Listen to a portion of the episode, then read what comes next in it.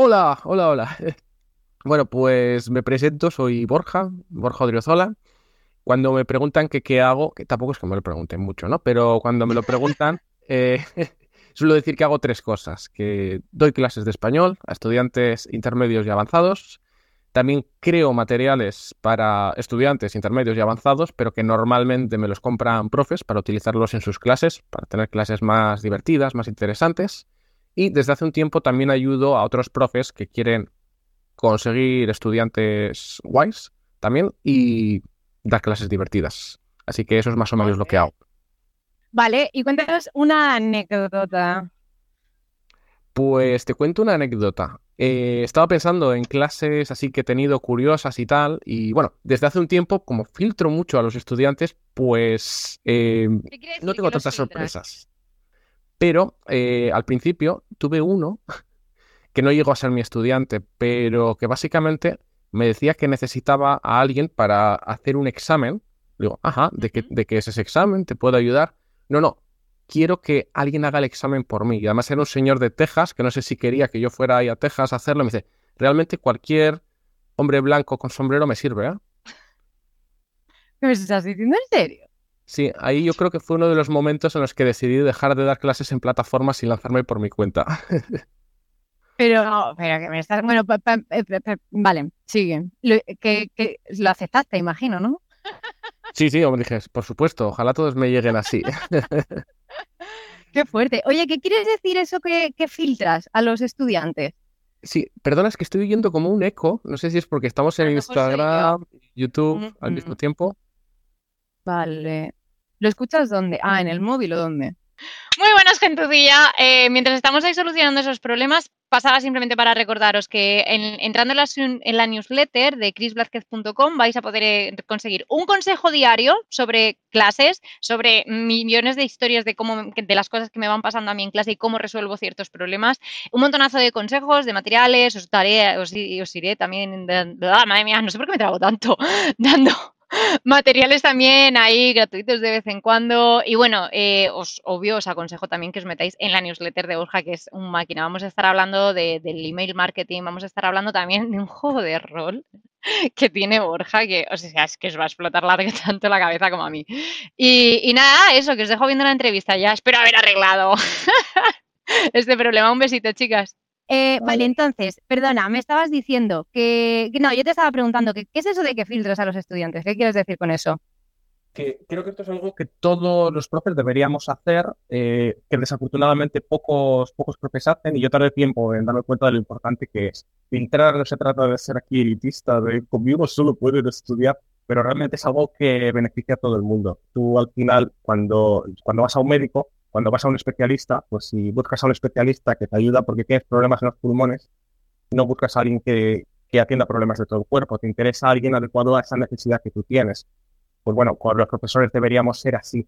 Todos sabemos qué fortalezas tenemos y a qué tipo de estudiante podemos ayudarle mejor. Al final lo normal es que cuando empiezas como profe no sepas muy bien quién se va a beneficiar más de tus clases, ni con quién vas a hacer clic, pero una vez que lo detectas, pues yo creo que ya es responsabilidad de cada uno, de cada una, dirigirse a ese potencial estudiante. Yo tengo claro a quién me dirijo, entonces todo el trabajo que hago va dirigido a, ellos y a nadie más. Y a veces me dicen, ah, pero no te da penita no dar clases a estudiantes de nivel básico. No.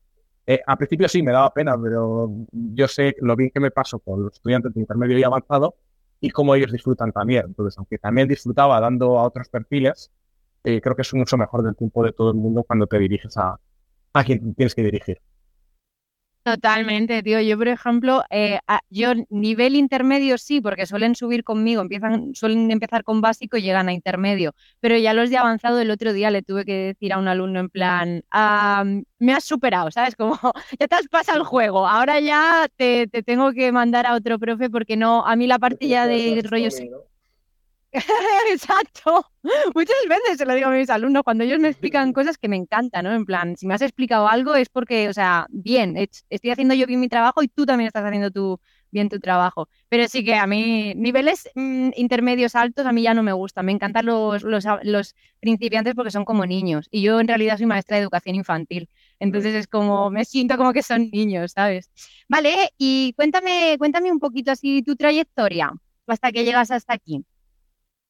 Vale, pues yo empecé con las clases de español un poquito por casualidad. Lo he contado alguna vez que, bueno, yo había estudiado, me había sacado un título como plan B de si eso, mientras esté viajando por el mundo. Yo también antes era un poquitín más viajero que ahora, como, como tú, Chris. Y me saqué lo de ser profesor de español como plan B, ya te digo. Yo quería ser comunicador, periodista, reportero de guerra, de hecho, quería ser. Hostia, qué guapo, chaval. Bueno, pues probando aquí y allá, terminé en El Salvador haciendo unas prácticas de, en, el área de comunicación. De ahí, pues conocí a mi actual pareja, que es de Nicaragua. Eh, cuando se terminaron nuestros contratos, casi al mismo tiempo, nos fuimos a Nicaragua. Ahí tuve que decidir si me volvía a España o seguía. Me quedo por amor que me fui a Nicaragua, pero claro, sin ningún plan, sin absolutamente nada, y ahí pues la periodista pues no, no me llevaba a ninguna parte, así que de repente un buen día me contactó una academia de español diciendo, oye, eh, ¿te interesaría dar clases online? ¿Clases online? ¿Pero eso qué es? ¿Eso qué? Eh, estamos hablando del 2015, que para mí eso era algo marciano, ¿no? Eh, sabía que en algún sitio debía existir gente dando clases por internet, pero me daba bastante miedo, pero al mismo tiempo no me quedaba otra, así que lo probé me encantó y pues bueno, muchos años después aquí sigo, solo que eh, a pesar de que siempre estaré agradecido a esa academia que me ayudó en su momento, ¿no? Eh, ofreciéndome esta oportunidad, pues vi que no era un plan a largo plazo, ¿no? Estoy trabajando pues, para, para un tercero que, que, ojo, hay profes que están pues igual con muy buenas condiciones en alguna academia. Yo lo he conocido a muchos, debo decir, pero bueno, al final pues decidí crear mi propio proyecto y, como te digo, dirigirme al tipo de estudiante al que quería dirigirme, no, no al que me llega abajo, que sí. Vale, mola. Y entonces eh, tú ya pasas a dar clases, eh, llegas a un momento, imagino, en el que eso, empiezas a vender materiales, te das cuenta de que la, eh, tu otro público pueden ser los profes, y llegas y creas un curso de email marketing. O sea, ¿eso qué es lo que es? Como se dice en mi barrio. Esto, bueno, hay, mucho camino de por, medio. De hecho, estoy, estoy a medio plazo, largo plazo. Estoy creando alguna pequeña formación centrada en. No tan pequeña, pero bueno, alguna formación centrada en errores que he cometido en mi camino y en cómo evitarlos, ¿no? básicamente uno de los grandes aciertos que tuve en, mi camino después de años dándome golpes con las paredes fue hacer un newsletter y aprender a vender a través del newsletter. Para el que no conozca o no esté familiarizado con el término, pues un newsletter al final es un servicio de email en el que tú escribes mensajes para una, para una lista de, correo. Tú también sé que tienes tu newsletter, Chris, y bien. En el, mío, en el mío no escribo yo sola, escribe también la chipa. Escribe también tu perra, claro, tú tienes ayuda. Yo tengo ayuda, yo voy servida, yo, yo tengo de secretaria y todo. Pero sí, sí. Eh, bueno, cuéntanos un poquito entonces, eh, mm, ¿funciona, no funciona? ¿Cómo va el rollo? Eso de vender, somos profes, enseñamos, ¿para qué vender? Esto yo creo que se está moviendo bastante rápido y que ahora mismo cada vez hay más profes concienciados, concienciados con el tema de que vender no es solo que sea bueno, es que es inevitable. Si tú, si tú das clases, si no, si no vives del aire o si si no vives, si no das clases solo por tu vocación, necesitas vender, necesitas ganar dinero. Y, tenemos que dejar de... Estamos un poquito infantilizados a veces con el tema del dinero, es que no quiero hablar de eso, yo no quiero venderme. Mira, si tienes un negocio, si tienes una zapatería, tú quieres que la gente entre en tu zapatería y que se pruebe los zapatos y se vaya contento y te recomiende, ¿no? Pues eso es vender y tú también lo tienes que hacer como profe y la mejor forma que he descubierto de hacerlo es, es con el email marketing. Entonces, eh, Conozco a otro profe que también le va muy bien en el email marketing y el año pasado decidimos hacer un curso juntos, que algo que nos ha preguntado mucha gente, algunas personas al menos, es, pero ¿por qué hacéis un curso de, email marketing para otros profes cuando vais a tener más competencia? O sea, ¿qué, qué ganáis de eso? Bueno, hay tantísimos estudiantes eh, ahí fuera, con tantos perfiles distintos, que nos beneficia a todos realmente empezar a hacer email marketing.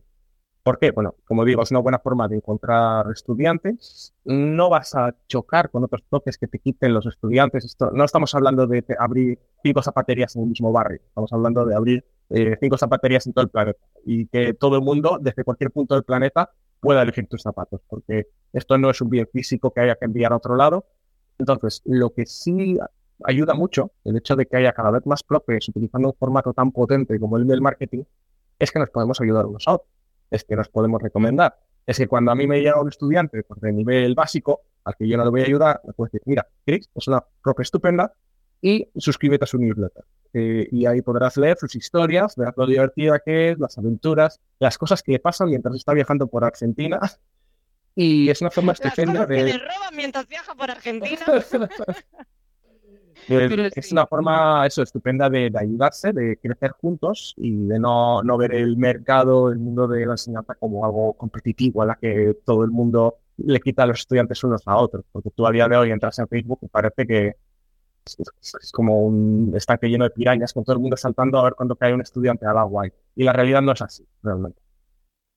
Totalmente. Y en este curso que vas a hacer, eh, vais a vender, por o sea, vais a enseñar también, por ejemplo, cómo ser creativos o porque al final yo estoy en otros newsletters, porque también es una cosa que recomiendo, al final, eh, si vas a hacer algo, hazlo, o sea, no, perdón, no que hagas lo mismo, sino métete en lo mismo que hace la gente para coger ideas y para evitar lo que no te gusta. Entonces, yo, por ejemplo, veo muchas newsletters aburridísimas, pero ya no solo de profes, sino de cualquier cosa. Eh, ¿Qué cositas vais a enseñar así para ser más creativos o más originales o qué cositas? Para eso tienes que comprar el curso. Eso es broma. Eh, haces muy bien. No, muy bien, muy bien, claro, claro. sí, sí que enseñamos, más que para ser creativos, yo creo que la creatividad está, se suele entender mal. Parece que ser creativo es de repente que te venga la inspiración y tal, y, creo que esa no es la clave cuando tratamos de comunicarnos de una forma entretenida. Eh, hay una, algo muy importante que es entender qué es lo que interesa a la otra persona. Y, hay una serie de puntos que siempre se pueden tocar para generar interés en el estudiante o, o en quien sea. Y lo que hace falta no ser creativo, es tener una vida. Y si tú simplemente... Es muy difícil que si sales a pasear todos los días, yo, tengo la vida más aburrida del mundo, para mí no, pero desde fuera, yo soy un señor que, que se va en chándal por su pueblo a paseando con estos auriculares escuchando podcast y, luego llego y doy clase. Pero en ese tiempo que estoy fuera, pues igual me encuentro con un burro que se ha escapado de una verpa que no sé qué y eso pues es una historia que puedes contar en un email y que la gente pues conecta con lo que sea. Estoy desvariando un poco, pero básicamente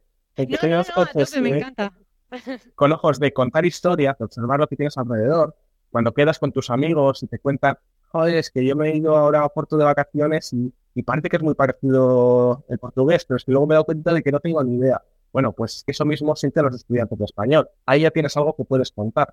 Yo, vamos, es que mis amigos se ríen ya cuando quedamos de que alguien cuenta algo y digo, eso va en el newsletter de este domingo. Joder, ya me estás usando otra vez para tus historias, cabrón pero porque funciona así, no, no porque no hace falta ser creativa. es que me recuerda, me recuerda un montonazo a la, al, ¿cómo se llama la chica? Ay, no recuerdo, la mm, escritora del libro de Valeria, que, luego hicieron una serie en Netflix, eh, la Judith Tiral, no sé si lo conoces, pero que la amo, hace también entrevistas muy chulas y bueno, la entrevista a ella, ¿no? Y, y contaba en su entrevista que cuando conocía a alguien decía, tengo que advertirte que cualquier cosa que digas o hagas podría ser utilizado en uno de mis libros. pues es que es así, es así la gente...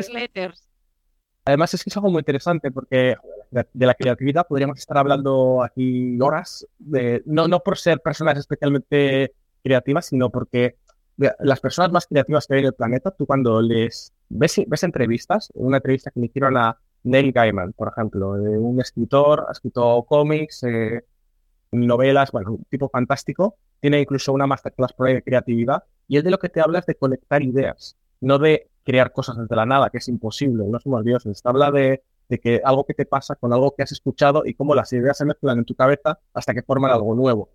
Y eso es básicamente contar algo entretenido, ¿sabes? Tomar elementos que ya existen y juntarlos de una manera única. Y eso es al final y además vender después de eso, ¿no? Y vender, por supuesto. Al final, eh, en un email lo que tienes que buscar es eh, entretener. Quiero decir, la mayoría de emails son aburridísimos.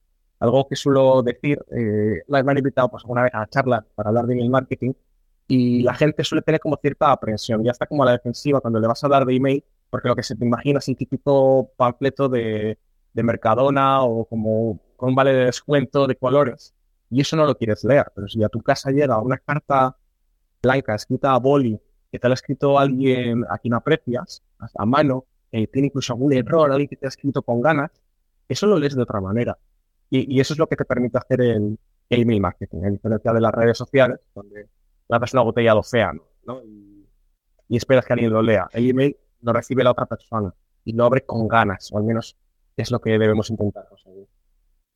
O que con que, vamos a ver, de, una semana abra uno con ganas o uno que le llame la atención, ¿no? Por ejemplo, que justo el que has mandado hoy pone soy imbécil. Y digo, ¿pero qué dice este? ¿Cómo que es imbécil? Ah, obvio me voy a meter a decir, a ver por qué dice el Borgis que es imbécil. ¿A qué se refiere? ¿Sabes? O sea, me encanta. Es el, llamar la atención y, y no eso, no es un tengo que venderte. No, no es, eh, ¿esto por qué? ¿A cuento de qué? Claro, y hay todo hay toda una serie de, no, quiero decir trucos, porque bueno, los trucos están ahí, pero lo importante son las estrategias y los principios que hay detrás, ¿no? Y eso sí son universales y es de lo que más hablamos en el curso al final, cuáles son los, eh, cuál es la anatomía de un email que ven. Y no hablamos de plantillas ni de imitar estilos, que, es algo de lo que solemos caer mucho los que empezamos a aprender de email marketing, pues que al final te fijas en alguien que te ha llamado la atención y empiezas a escribir como esa persona y es natural porque estamos aprendiendo, pero, pero más allá de eso, cada uno tiene su, propia voz, su propio estilo, pero sí hay unos principios que se deben tener en cuenta y que una vez que se aprenden, pues ya eh, te cambia el chip. Total, me encanta, me encanta. Bueno, eh, quiero seguir preguntándote cosas y ahora no tienen nada que ver, pero para que la gente vea que estás metido en 200.000 tinglados, háblanos de eh, tu proyecto actual también, Gordete, que te estás llevando entre manos. Ah, el otro, uff, eso es algo que estoy preparando ya para medio plazo, es lo más, lo más loco que he hecho hasta el momento. antes de, pasar a eso, si me permite escribir un paréntesis, este curso de Email Marketing, esto no sé cuándo lo estará escuchando la gente que, lo escuche, pero bueno, está disponible del, para, para comprarlo del 1 de junio al 31 de junio. Tiene 31 días junio, ¿verdad? Creo que sí. Enero, febrero, marzo, abril, mayo, junio, no, tiene 30. 30, pues hasta el 30 de junio, un día menos para comprar. No, sé, da igual. Durante el mes de junio lo ponemos a la venta ahora cada, cada año y luego lo retiramos. Y se puede comprar al año siguiente. Lo digo para si alguien lo escucha en las próximas semanas, que sepa que estará disponible. Y pasar, eso, pasando entonces al, al otro tema, estoy diseñando un juego de rol.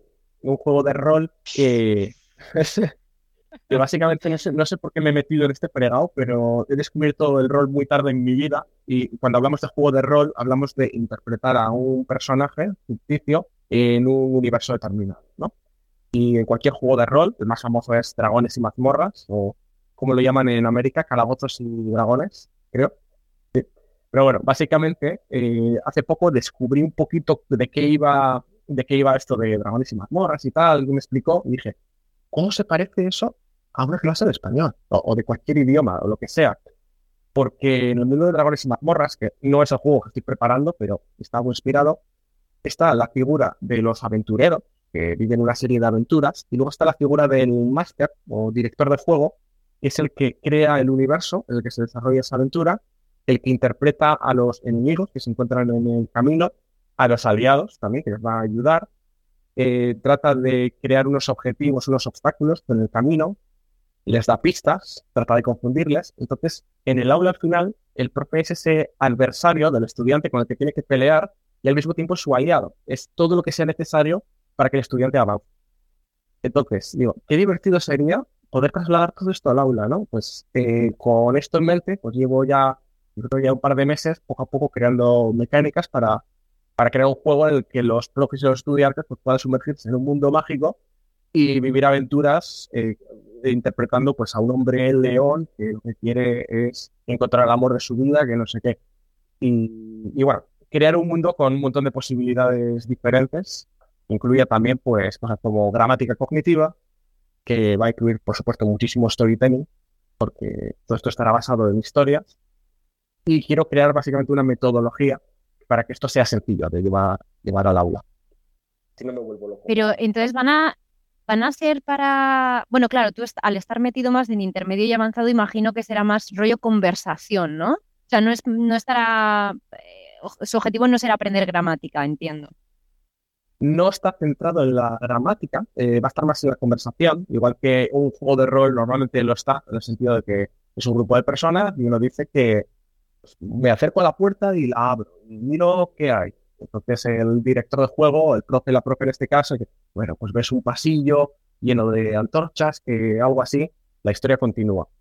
Pero sí va a haber una parte de gramática que además se va a poder adaptar al aula de cada profe, de cada academia, porque los combates, estoy creando una mecánica de que tú luchas contra los monstruos y que los monstruos van a representar conceptos de la gramática. Y una forma de enfrentarte a ellos resolviendo actividades que pueden ser actividades que tú ya tienes como profe en tu, en tu caja de herramientas, digamos. Qué loco, chaval. ¿Y va a ser todo, eh, va a ser físico o también estás pensando en versión online o cómo, cómo lo tienes pensado? Voy a empezar con una versión online que además, si lo digo ahora ya tengo que hacerlo, pero estoy pensando que va a ser gratuito. Eh, el lanzamiento inicial al menos va a ser gratuito. Las normas en general quiero que, cada profe, cada estudiante lo pueda usar libremente. Lo que sí lanzaré después y tal vez en el futuro de forma física son aventuras, eh, experiencias concretas que utilizar si quieres practicar el subjuntivo, si quieres explorar eh, España, digamos, ahí abre, habrá experiencias más concretas, pero, pero bueno, en principio será online y podrás, descargarlo. Qué guay, chaval. Como, o sea, a mí lo que me, lo que me mata es el cómo se te ocurre decir, oh, me gusta dragones y mazmorra, esto se puede llevar al aula. Y en vez de dejarlo como una idea súper abstracta, dices, no, pero es que, chaval, voy a hacerlo. Es lo que estamos hablando hace, hace, un momento, Chris, que la, creatividad al final no es, no es inventarse algo de cero, sino es, estamos hablando de, encuentras algo como un juego de rol, te acuerdas de tus clases y dices, ah, pues aquí veo una línea que se podría formar entre esto y esto. Tanto los juegos de rol como los clases de España ya se han inventado, pero tal vez esa unión en realidad también se ha inventado. Esto no, no me lo estoy inventando yo, quiero decir, pero he descubierto que ya hay otros profes que usan el rol en, en sus clases. Pero bueno, al final se trata de unir puntos para crear algo novedoso, al menos una buena experiencia. Totalmente. Me encanta. Yo, en el momento en que lo, lo saque, o sea, quiero estar ahí metidísima, te lo digo en serio, me parece súper crazy. Porque además, aunque esté incluso pensado quizás en un nivel más avanzado, siempre, siempre, siempre se encuentra la manera de hacerlo en niveles más básicos, igual que un material. O sea, al final esto no deja de ser una propuesta didáctica, entiendo, y el que propone, propone, pero no conoce eh, pues la realidad de cada alumno. Pero para eso estamos los profes, ¿no? Al final, para coger y decir, oye, no, pues yo lo adapto así a mis estudiantes a, a lo que, a mi, a mi contexto. Fenómeno, ¡Ah! me encanta, me encanta, me encanta. Pero quiero seguir preguntándote cosas, Forja. Em, cuéntame, ah, tú has dicho que has trabajado online desde 2015 y que eras un viajero. Eh, entonces, ¿tienes experiencias viajando como profe online? Como profe online, la verdad es que he sido muy, muy sedentario. Eh, eh, realmente he viajado bastante hasta empezar a hacer profe online. ¿Qué pasaba? Que como estuve, he estado cuatro, casi cinco años viviendo entre, en, primero en El Salvador y luego en Nicaragua, mientras vivía ahí, bueno, pues al final mis viajes eran conocer el país o volver a casa. No hice tanto irme de repente de vacaciones a conocer Colombia, a ir a otros lugares para mí eh, el tema de ser profesor online ha sido tener la oportunidad de vivir donde quería en el momento en que quería. Si hubiera querido viajar más y mientras trabajaba, lo podía haber hecho, pero a mí me cuesta, me cuesta lo de estar eh, trabajando mientras viajo. Cuando viajo quiero, quiero desconectar, pero obviamente es una ventaja que tiene lo de estar trabajando online, que, que bueno, que si quien necesita llevarte el trabajo contigo, pues lo haces y, y ya está. Y que, por ejemplo, cuando me volví a casa, a España, que decidí que ya era el momento de, volver, pues lo hice con un trabajo que, me traje en la espalda. Con un horario muy malo en su momento, porque venía con el horario de, América, pero, pero bueno. ¿Ese es uno de los errores que has ido cambiando de cuando empezaste? Eh, ¿Uno de los errores en qué sentido? Ah, me refiero, claro, en mi cabeza tiene sentido la pregunta. Eh, por ejemplo, que priorizaste el horario español, porque yo también he cometido muchísimo ese error de decir, ah, bueno, pues si yo estoy en España y viajo a Sudamérica, para que mis alumnos de Inglaterra eh, tengan ese horario, se lo mantengo a ellos, en vez de priorizar nuestra, al final nuestra vida. O sea, estamos haciendo lo que queremos, pues priorizamos nuestro horario, nuestra vida, nuestro no sé qué. Claro, sí, eh, definitivamente. A ver, en este caso lo que pasó es que simplemente por vivir en otro lugar, pues el horario que en ese momento me convenía dejó de, dejó de ser conveniente, ¿no? Pero algo que sí he corregido con el tiempo es dejar de pensar en qué horario le viene bien a mis estudiantes y, y más en qué horario me viene mejor a mí. O sea, antes pensaba, claro, es que mis pobres estudiantes de no sé dónde no van a tener acceso a estas horas. Bueno, cuando busco estudiantes de otro lugar, que me venga bien a mí, que al final pues suena egoísta, pero no se trata de estar trabajando con clases a las 8 de la mañana y otra a las 8 de la noche. Eh, el tiempo es limitado y es algo que, recomiendo hacer a todos los profesores que están empezando por su cuenta, es hacerse su horario de acuerdo a, cuándo quiere dar clase. Que acepte de vez en cuando alguno que se sale, puedes valorarlo, pero, pero tú ármate tu horario que seguro, seguro que vas a encontrar estudiantes que, se adapten. Eh, la mayoría de mis estudiantes, de hecho, son de Estados Unidos y algunos reciben clases a las 5 de la mañana de ellos.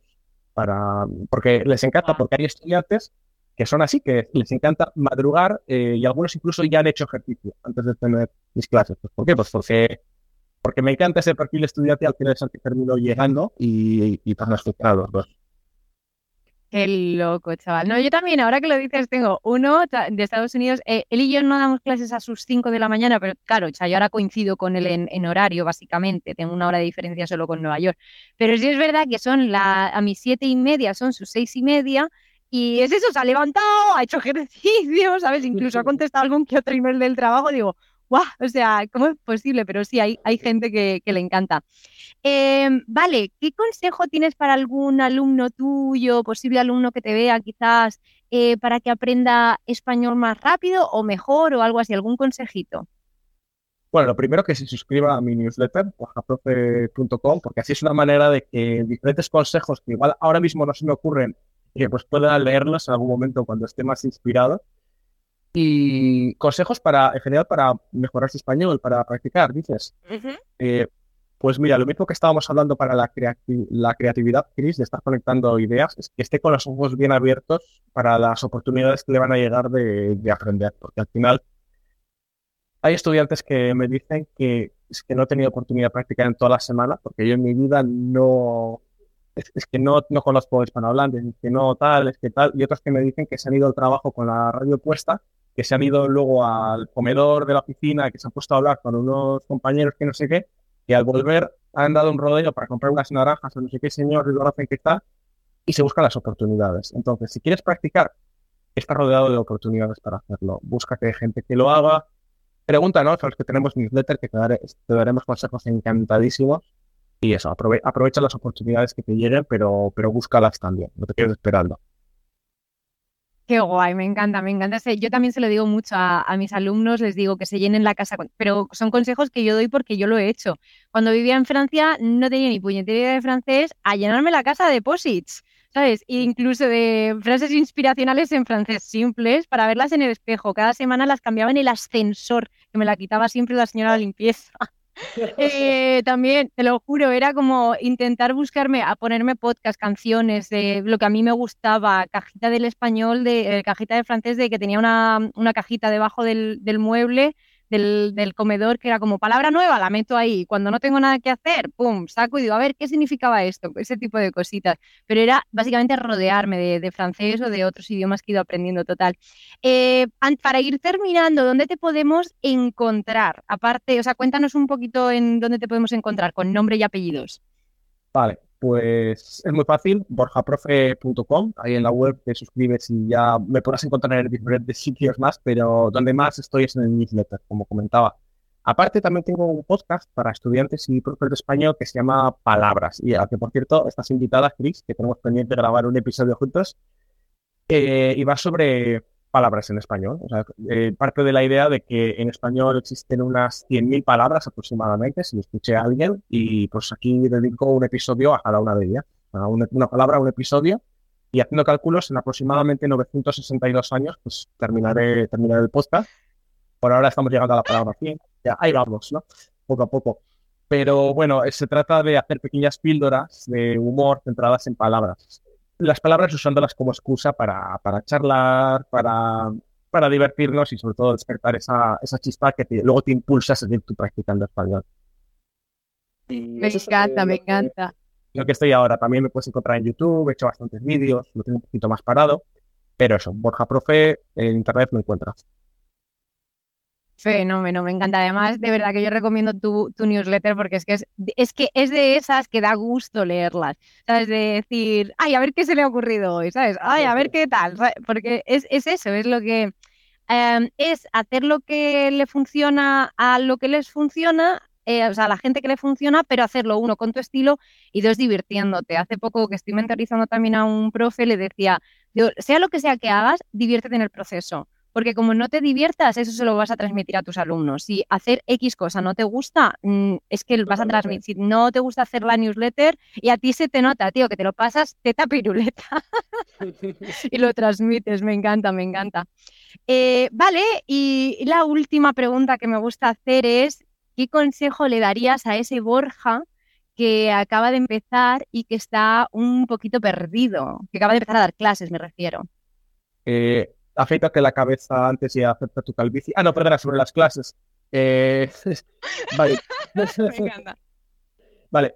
Eh, le diría, le daría una colleja así, le diría, deja de compartir gratis por todas partes, imbécil, porque ¿qué estás haciendo? Eh, yo lo que recuerdo de mis principios es estar creando material, contenido como loco, regalarlo y esperar a que eso se convirtiese en, en alumnos, ¿no? Y, y tardé mucho en darme cuenta de que no funcionaba así.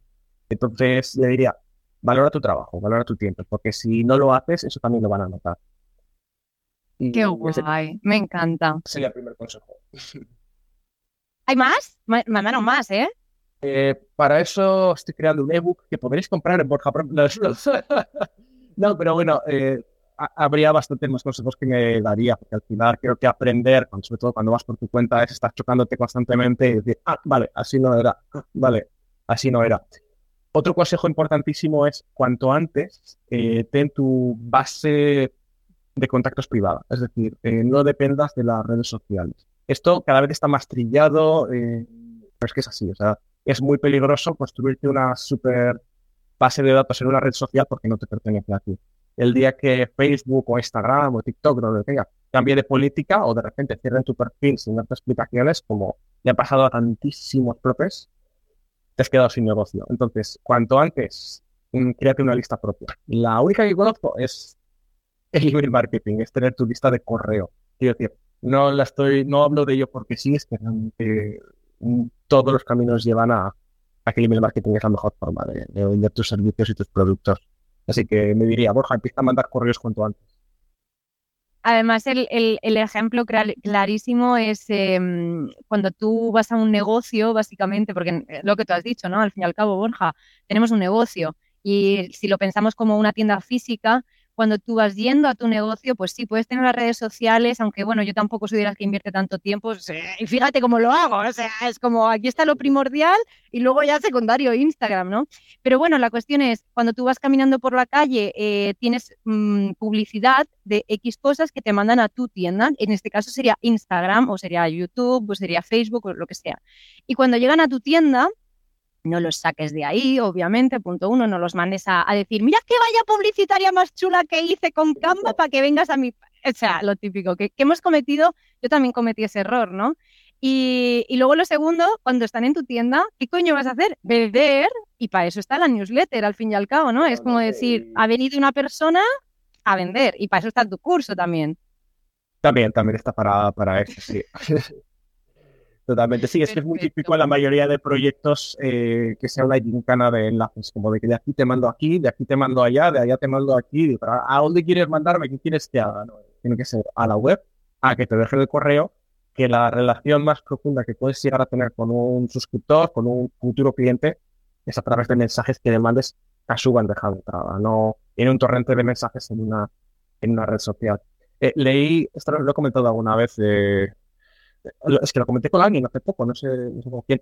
Da igual, el caso es que le leí a alguien que es un maestro de, email marketing decir que, mira, a mí una vez que me dejan el email, es que me da igual que no vuelvan a entrar en mi web nunca. O sea, yo para qué quiero que vengan a mi web, yo lo que quiero es el correo para poder estar hablando, tener una conversación viva. Lo que es la web sirve como, bueno, no como excusa, sino como canal para poder obtener la dirección y tener una, una relación mejor ¿no? con mi suscriptor.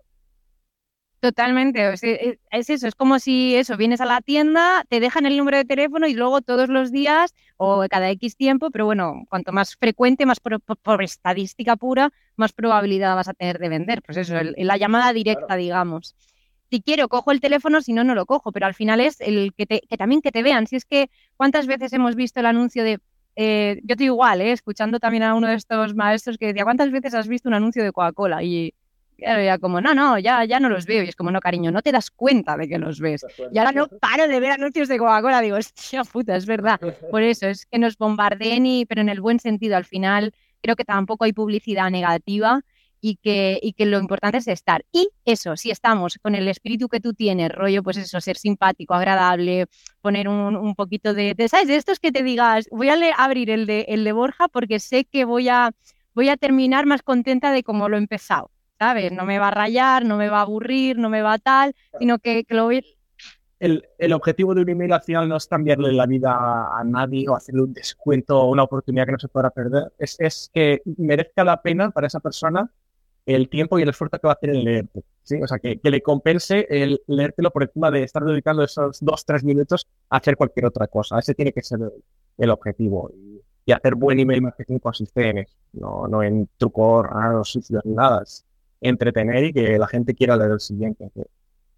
Me encanta. Vale, pues con esto vamos a terminar porque no te quiero robar más tiempo y muchísimas, muchísimas gracias, Borja. Hemos dicho que te pueden encontrar en borjaprofe.com borjaprofe.com, sí. borjaprofe.com, que se suscriban al newsletter, que yo de verdad que la recomiendo un montón, que es súper divertida.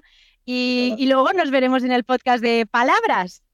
Nos veremos en mi podcast y aprovecho para invitarte también a los grupos de prueba que estoy creando para el juego. si te interesa. Absolutamente, absolutamente, absolutamente, claro que sí.